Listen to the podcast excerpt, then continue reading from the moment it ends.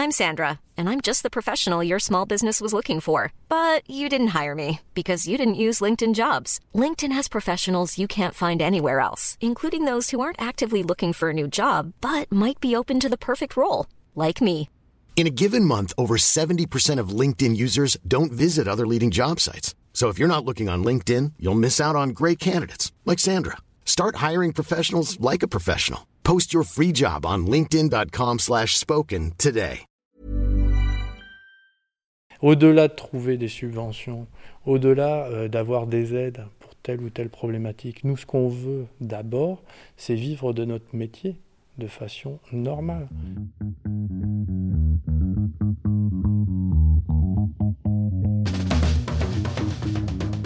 Pendant la marche de décembre 2022 des vignerons de Bordeaux, on a vu des dizaines de pancartes qui appelaient les Français à acheter leur vin. Un quart des viticulteurs bordelais sont aujourd'hui en difficulté financière. Des viticulteurs qui, pour certains, arrêtent, quittent le secteur et décident de se reconvertir. Comment en est-on arrivé là? Eh bien, rappelez-vous une règle économique assez basique dans une économie de marché. Si la demande est plus importante que l'offre, les prix baissent. Et les prix de Bordeaux ont baissé, bien baissé ces dernières années, surtout pour ceux qui vendent en vrac. Alors comment faire pour retrouver de la valeur? Réduire l'offre et donc la taille du vignoble? Oui, mais pas que. Là, on a toute la cuverie euh, de fermentation qui est en train de fermenter. Donc les cuves sont à 25 degrés. Là, ça... Retour à Teuillac avec Pierre-Henri Cosins dans la cuverie de son exploitation. Pierre-Henri Cosins, on le rappelle, il est président de l'association Vignerons Bio de Nouvelle-Aquitaine il va nous parler de cette évolution des prix. Euh, L'autre jour, je me suis amusé, j'ai pris le référentiel du vigneron. Euh, grosso modo, vous avez euh, 20 hectares à Bordeaux, euh, vous produisez 45 hecto-hectares en conventionnel, il faut le vendre 1800 euros le tonneau. En bio, il faut le vendre euh, 20% plus cher, donc ça fait 2000 euros le tonneau pour être à peu près à l'équilibre. Les cours du Bordeaux en 2022 annuels, ils sont dans les 1000 euros le Bordeaux. Donc il y a quasiment une perte de 50% de la valeur obligée pour amortir son travail. Et ça, c'est si on considère que le vin était vendu. Sauf qu'aujourd'hui, on ne le vend même pas. Donc on perd quasiment la totalité de l'investissement.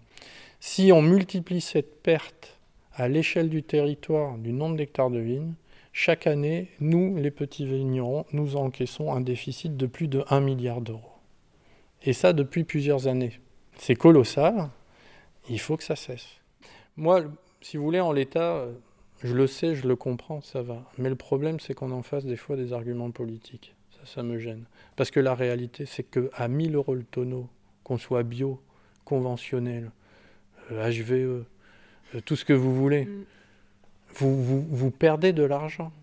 Aujourd'hui, on est bien, on est, on est sur des, des niveaux de rémunération qui nécessitent bien plus que ça. Mon père, en Côte de Bourg, dans les années 2000, il vendait pas en dessous de 1500 euros le tonneau quand on est passé à l'euro. Aujourd'hui, le cours du Côte de Bourg, c'est 1100 euros le tonneau, 1200 euros le tonneau. Mais depuis, on a des charges productives qui sont énormes. Mm. Parlons des salaires, parlons des tracteurs. Les tracteurs, ça a été multiplié par 4 les prix. C'est normal. Je veux dire, l'euro a évolué, on a évolué, etc.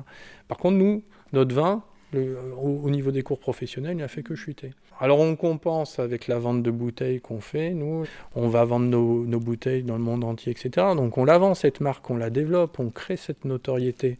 Et derrière, on se fait doubler par des opérateurs qui vont nous casser les pieds avec des prix bien moins importants. Et là, on ne montre pas forcément du doigt, mais ce qu'on on dit juste, c'est les gars, on est une équipe, on est un collectif, une filière, ça veut dire ce que ça veut dire, c'est-à-dire c'est un filetage avec des boulons de concert, il faut dégripper tout ça et puis il faut retrouver de la cohésion. Parce que nous, on n'est pas là pour, pour faire plaisir quand on a besoin de nous et mourir quand euh, on a décidé de purger l'affaire. C'est plus possible. On lui demande donc quelle solution pour récupérer des meilleurs prix. Est-ce que l'arrachage, voulu par de nombreux viticulteurs, lui semble être la bonne voie à emprunter? Je pense que la, la régulation de l'outil de production aujourd'hui, elle est inévitable. Je pense que l'arrachage aujourd'hui, comme il est défini, euh, ça a été un long combat, c'était pas gagné. Euh, on peut quand même reconnaître la ténacité de ceux qui ont participé à, trouver cette solution. Après, clairement, euh, la crise qu'on va subir, parce que là, on prend vraiment un mur, elle va être très très importante et l'arrachage ne résoudra pas le problème. Au-delà de trouver des subventions, au-delà d'avoir des aides telle ou telle problématique. Nous, ce qu'on veut d'abord, c'est vivre de notre métier de façon normale. Moi, en 2018, j'ai grêlé énormément. L'assurance m'a donné le plus gros chèque. Jamais j'ai eu un client qui me donnait un chèque comme ça. Mais je ne fais pas mon métier d'agriculteur pour être heureux d'être indemnisé suite à un aléa climatique. Ce que je veux, c'est que mon vin soit valorisé à sa juste valeur le reste du temps. Alors, autre solution plus durable, selon lui, c'est de créer de la segmentation pour revaloriser des vins. On a trop d'écart entre le petit prix et le très haut de prix, et peu d'échelons entre les deux pour pouvoir créer de la valeur. Et le consommateur, il ne peut pas comprendre qu'un Lafitte Rothschild, ça peut valoir 500 à 2000 euros, et que sous la même marque, on ait des vins à 1,50 euros, c'est pas compréhensible. Il faut qu'il y ait un intermédiaire pour expliquer tout ça. Et c'est aussi une nécessité pour la survie de nos appellations d'origine contrôlée. On a 56 appellations sur le territoire. Si on ne donne pas euh, une explication à tout ça, on est en train de tout perdre. Et en fait, les appellations ne veulent plus rien dire. Et on se retrouve à des situations totalement ubuesques où même les grands crus ne cherchent plus à être classés parmi les grands et préfèrent trouver une autonomie commerciale. Euh, leur nom suffit. Finalement, ils sont plus attachés aux classes. Voilà, vous avez à Saint-Émilion certains qui refusent d'être dans les grands crus classés. C'est euh, un truc de dingue. Nous, euh, je sais pas, on est clairement en train de dévaloriser un travail qui a pris euh, un siècle à, s'établir. Qu'on soit des électrons libres, pourquoi pas On est tous libres. D'ailleurs, nous, on se bat pour la liberté des exploitants. Chacun fait ce qu'il veut. Si demain, il veut faire de l'appellation d'origine contrôlée, demain, il veut faire de l'indication géographique un peu plus souple, ou demain, il veut faire du vin de France, et qu'il a les moyens de valoriser, il n'y a aucun souci. Par contre, quand on est appellation, quand on est indication géographique, quand on est vin de France, il faut respecter une certaine segmentation. Tout a un coût, toute valorisation a un coût, et ça, il faut vraiment le remettre en avant auprès du consommateur. Et le bio a un coût. Mais ce coût, il est d'autant plus intéressant pour le consommateur qu'il est économique pour l'environnement. Oui, donc pour Pierre-Henri Cosine, c'est avec le bio que les vins de Bordeaux vont pouvoir retrouver de la valorisation. Euh, le bio est la meilleure opportunité pour revaloriser les vins. Nous, on veut absolument euh, offrir cette opportunité. Jusqu'à présent, on était un peu euh, mis de côté. Hein, cette anomalie dont je parlais tout à l'heure, une niche, le bio, bah, finalement c'est une option, c'est une médaille, on met ça comme ça. Non, aujourd'hui c'est 20% du vignoble et c'est peut-être une super opportunité pour réenchanter le vin à Bordeaux, pour lui redonner des valeurs euh, d'une vraie marque. Et ça c'est audible par les viticulteurs, euh, ceux qui sont euh, peut-être aux prises avec des difficultés économiques, c'est quand même compliqué de leur euh, proposer d'investir et de se lancer dans le bio, il y a quand même en, partie des dépenses au départ pour pouvoir... Euh, Mais je pense qu'après, il faut aussi savoir ce qu'on cherche à faire. Si, euh, si on veut effectivement continuer à entretenir une agriculture qui représente 3% des surfaces et qui consomme 20% des pesticides de synthèse, on peut continuer. Mais on ne trouvera pas de valorisation par ce biais-là. Ça demande néanmoins des investissements au départ quand on veut se convertir. Est-ce n'y euh, a pas des freins économiques pour certains Notre association est là pour, euh, pour faire comprendre à l'exploitation combien ça va lui coûter, comment il va pouvoir valoriser ses vins, comment il va pouvoir justement rentabiliser son exploitation, parce que c'est aussi important. Aujourd'hui, faire de l'environnement agricole, c'est bien, mais encore faut-il en vivre, c'est très important. Le surcoût moyen qu'on constate à l'arrivée, grosso modo, aujourd'hui, le vin bio coûte, euh, techniquement parlant, 20% plus cher qu'un un vin conventionnel à produire. Donc, c'est pas énorme, je veux dire, en termes de, surcoût. Euh, ce qu'il faut vraiment voir après, c'est le prix auquel on le vend. Parce que souvent, on nous dit oui, euh, les vins bio, vous êtes beaucoup plus chers que les vins conventionnels. Alors, sur le marché de la bouteille direct consommateur, c'est pas vrai. Un vin bio à 6, 7, 8 euros, ça existe. La construction de prix, si elle est équitable, euh, ça fonctionne. Mais ce qui se passe, c'est que sur les cours professionnels, il y a un vrai delta. Et la réalité de ce delta, c'est pas que le vin bio est trop cher, c'est que le vin conventionnel n'est pas assez payé. Il ne s'agit donc pas d'opposer vin bio et vin conventionnel, selon lui, de tuer la production de vin conventionnel, non, simplement de mieux rémunérer l'un pour tirer l'autre aussi vers le haut. Se voiler la face, se dire que c'est pas, que c'est une anomalie, que c'est juste une niche, etc. C'est en fait, c'est vraiment chercher euh, des excuses plutôt que des moyens. Et là, ce moyen-là, nous les vignerons, nous les petits exploitants, aujourd'hui, on l'offre sur un plateau à toute la filière, à tout le monde en disant regardez, on arrive à le faire Il y a des millésimes difficiles, mais si on valorise le reste des millésimes, si vous nous achetez les vins le bon prix, etc., on peut avoir euh, cette euh, singularité, cette, euh, cette spécificité en France que personne n'a ailleurs. Et il y a des marchés qui sont demandeurs. Quand vous allez dans les plus grands restaurants du monde, on vous sert des vins nature de l'Anjou, du Beaujolais et de la Bourgogne. Où sont les Bordeaux?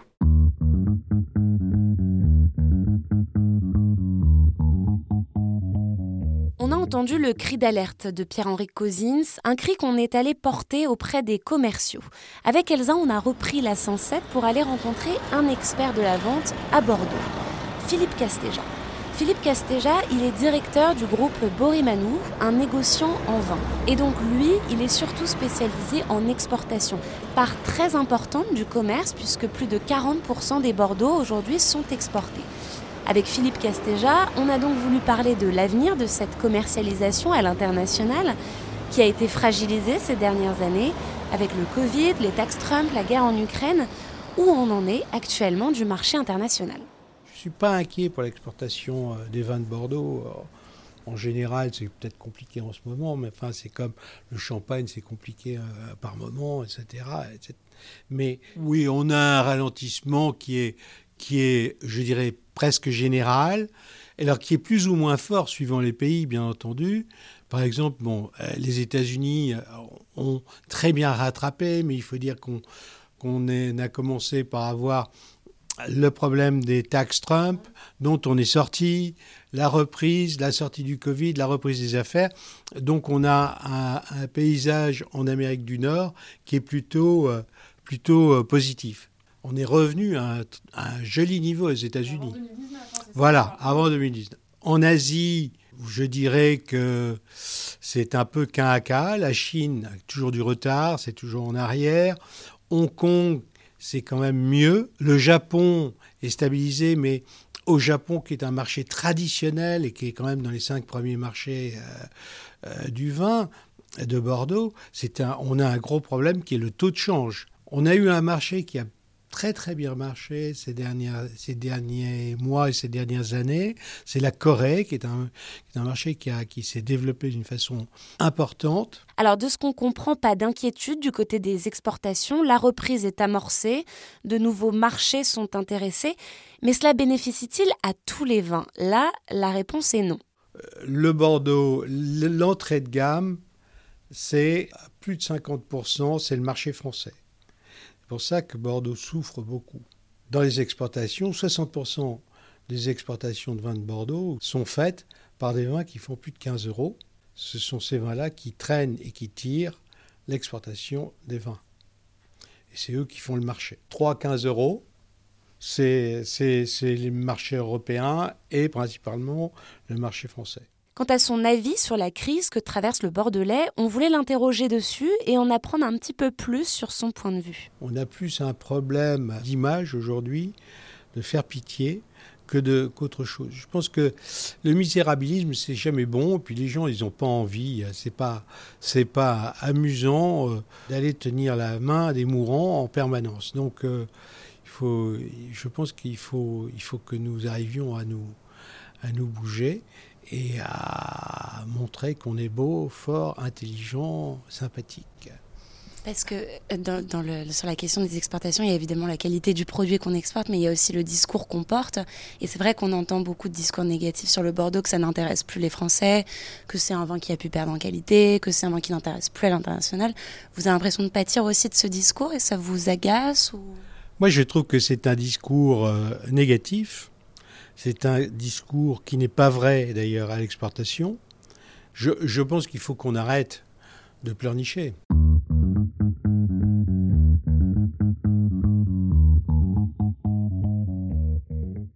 Alors Philippe Castéja a surtout un avis sur les exportations et évidemment que l'image négative portée sur le Bordeaux aujourd'hui pèse pour lui et son marché.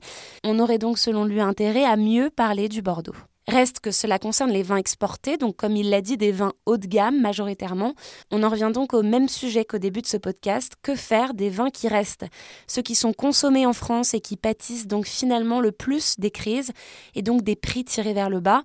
Alors à qui incombe la responsabilité? Qui pourrait fixer des prix plus hauts? Pour Pierre-Henri Cosine, ce qu'on retrouve, ça doit passer par une régulation juste fixée par la loi. La loi Egalim, moi je, le dis à, chaque occasion où je peux, elle ne concerne pas, en tout cas sur la régulation du prix, euh, la filière viticole. À l'époque, ce qui s'est passé, c'est que je crois que c'est une sénatrice de la de l'Orne ou de la Somme qui en fait a défendu au titre, euh, au titre des, des, syndicats majoritaires, etc., le fait que la régulation du prix en viticulture ne serait pas intéressante, notamment pour le haut de gamme. Il ne fallait pas afficher certaines vérités parce que ça pourrait être néfaste, etc. Aujourd'hui, euh, le milieu de gamme ou le, bas de gamme euh, du viticole, c'est 90% des opérateurs. Il y a clairement besoin d'une régulation, et Galim est là pour ça. Il n'y a pas de raison qu'elle ne s'applique pas en viticulture. en espérant que si la taille du vignoble se réduit un petit peu, ça pourra quand même aider. il y a comme cette surproduction aussi qui fait forcément baisser les prix. Bah, on, on, prend tout d'un coup, et d'un autre côté, euh, même si on réduit le potentiel de production, il faut qu'on se pose ces questions-là, parce que sinon on refait la même dans 10 ans. C'est-à-dire que euh, on peut réduire la production, mais si ce qui reste, parce qu'il va en plus falloir qu'on rembourse cet endettement qu'on crée pour arracher. Donc, euh, si on ne retrouve pas de la valorisation, on, recommencera euh, par le futur. Deuxième chose, il en a parlé, c'est la segmentation, recréer un milieu de gamme, avec comme atout le fait de s'appuyer sur le secteur bio. Mais cet argument n'est aujourd'hui pas audible par tous les décideurs, les négociants, l'interprofession aussi. Alors pour Pierre-Henri Cosine s'y tire la conclusion suivante, ce n'est qu'en investissant les instances dirigeantes que les vins d'entrée de gamme et de milieu de gamme, et puis surtout les vins bio, seront mieux valorisés. Moi je pense que il faut aussi que les, vignerons prennent pour eux aussi des instants. C'est-à-dire qu'il faut que le changement, on, est, on est structuré. on peut voter quand on n'est pas d'accord. Il faut qu'on s'implique euh, dans nos ODG, dans nos interprofessions. c'est alors les, appellations d'origine contrôlée, euh, nos syndicats viticoles, pour euh, que notre parole soit clairement portée. Et il faut qu'il y ait un renouvellement des décideurs. Parce que les décideurs actuels, qu'ils aient bien fait ou mal fait, ce n'est pas le souci. C'est qu'il faut préparer la, la, transmission comme sur une exploitation et que les idées nouvelles, elles viendront que par les jeunes générations. Pour faire remonter les prix, les efforts doivent donc venir de toutes parts. Des viticulteurs, des négociants, de l'interprofession, mais aussi de ceux qui achètent, à commencer par le local, les caves bordelaises. Pierre-Henri Cosine s'indigne aujourd'hui que les vins de Bordeaux sont parfois absents des caves de la région. Ceux qui achètent, ce sont aussi les consommateurs eux-mêmes au supermarché, chez le caviste, et pour Pierre-Henri Cosins, l'effort doit aussi venir de nous, un discours pas facile à entendre quand l'inflation pèse sur le panier de courses des Français. Alors pour les convaincre, il faudra proposer plus, être gage de qualité et d'originalité. Et pour ça, il faut s'interroger sur ce qui intéresse les consommateurs, avant ou après leur prix, selon leur porte-monnaie, c'est le goût au regard des évolutions de production et des impératifs économiques, vers quelle saveur évoluera le vin de Bordeaux ces prochaines années? C'est ce qu'on s'est demandé dans le quatrième et prochain épisode.